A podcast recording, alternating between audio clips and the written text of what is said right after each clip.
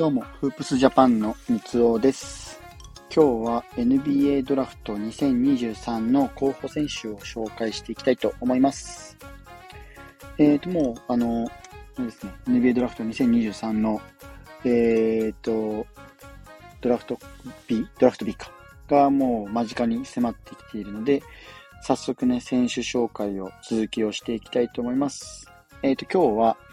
えっ、と、ケイソン・ウォーレスケンタッキー大学の、えー、と出身の選手ですね。こちらの、えー、選手のプロフィールですとか、魅力を紹介していければなと思います。うんと、ケイソン・ウォーレスは、えっ、ー、と、まずですね、プロフィールからいきます。えっ、ー、と、2003年の11月7日生まれ、えー、193センチ、1メーター93センチのポイントガードですね。ケンタッキー大学の、えーと出身の選手になっています。えー、アメリカの、えーと、テキサス州かな？テキサス州で生まれて、えーと、リチャードソン高校でバスケットボールっていうのを、まあ、スタートしましたと。で、シニア時代には1試合平均で19.9得点、7.4リバウンド、6.1アシストという記録を、えーと、残して、テキサス州のゲータレードバスケットボール選手賞と、あとダラスのモーニングニュースのボーイズバスケットボール選手賞というのを受賞しています。まあ、ゲータレードバス、ゲータレードバスケットボール選手賞というのは、あの、テキサス州の、まあ、州ごとに、あの、年間の最優秀選手を発表されるっていう選手の、あの、表彰で、テキサス州の、えっ、ー、と、年間ナンバーワンに輝いたっていうのが経歴ですね。あとは2022年のマクドナルドオールアメリカンとジョーダンブランドクラシック、こちらにも、えっ、ー、と、選出をして、えっ、ー、と、出場を果たしている選手です。で、えっと、やっぱりこのね、評価が高い部分もあって、えっと、マックスの星5、5つ星のリクルート評価をされていました。ケイソン・ウォレスは。で、えっと、まあ、最終的にケンタッキー大学でバスケットボールをするっていう、まあ、コミットを、えっと、決断したんですけども、えっと、そのケンタッキー大学では、えっと、まあ、あの、1年目から主力ですね。そして、ま、主力選手としてでいいかな。えっ、ー、と、出場を果たしていました。で、ここからは3つの魅力の部分を取り上げていければなと思うんですけども、うんと、ざっと3つ言っていきます。1つ目が強力なディフェンシブプレイ。で、3つ目、あ、2つ、2つ目がスポットアップシューターとしての能力。で、3つ目がフィジカル的なアシスアスリート能力という部分ですね。ここを3つ紹介していければと思います。えっ、ー、と、1つ目の強力なディフェンシブプレイなんですけども、まあ、ここは、えっ、ー、と、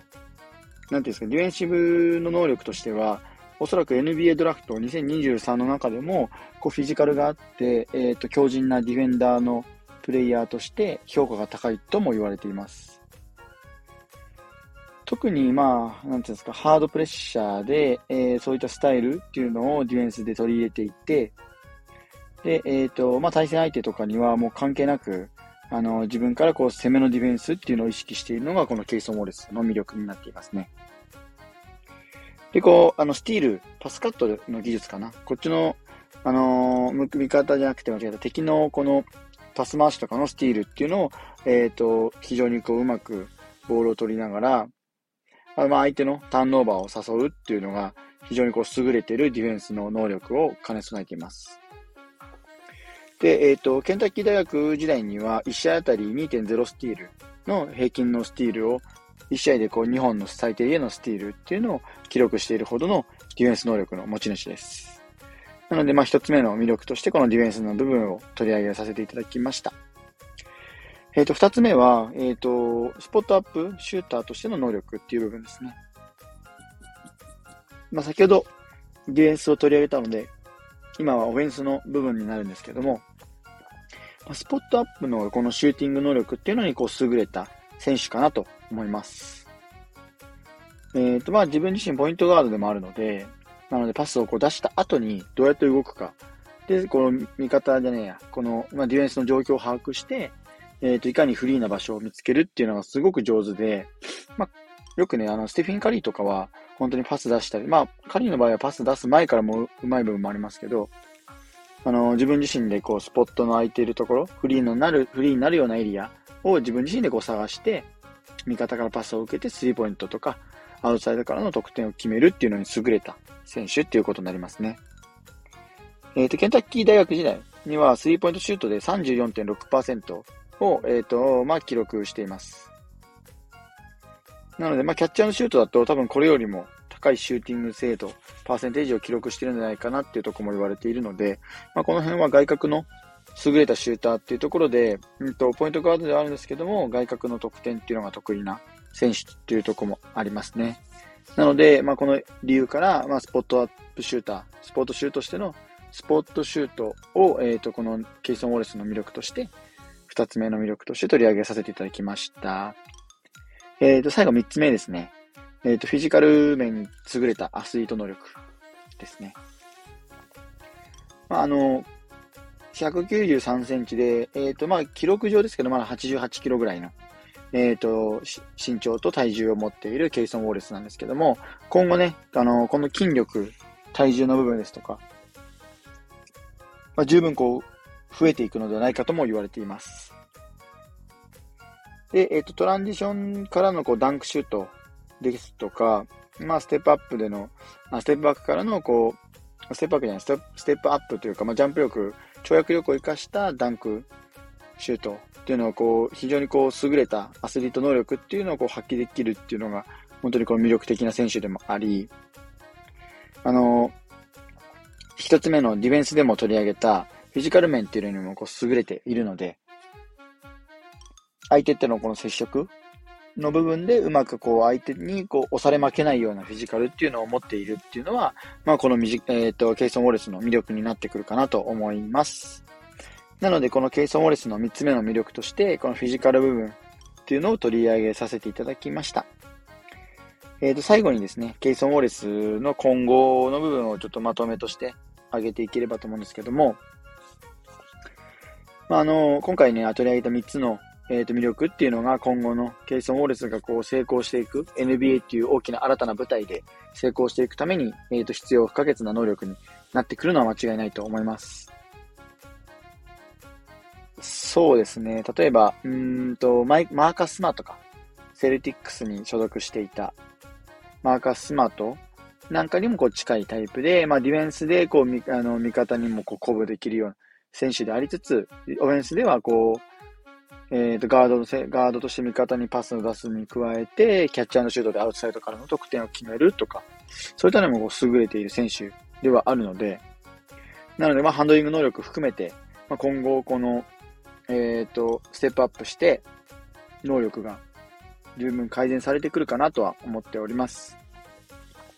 確かね、大学時代に、えっ、ー、と、背中を、何の怪我だったか忘れちゃったんですけども、怪我してしまっていて、なのでその辺が今後こうシーズンを追うごとにというか、あの、プレーをしていくごとに、こう、成長の妨げにならなければ、まあ NBA ドラフトで指名された後も、まあ十分に、えっ、ー、と、活躍できるガード選手になってくるんじゃないかなと思います。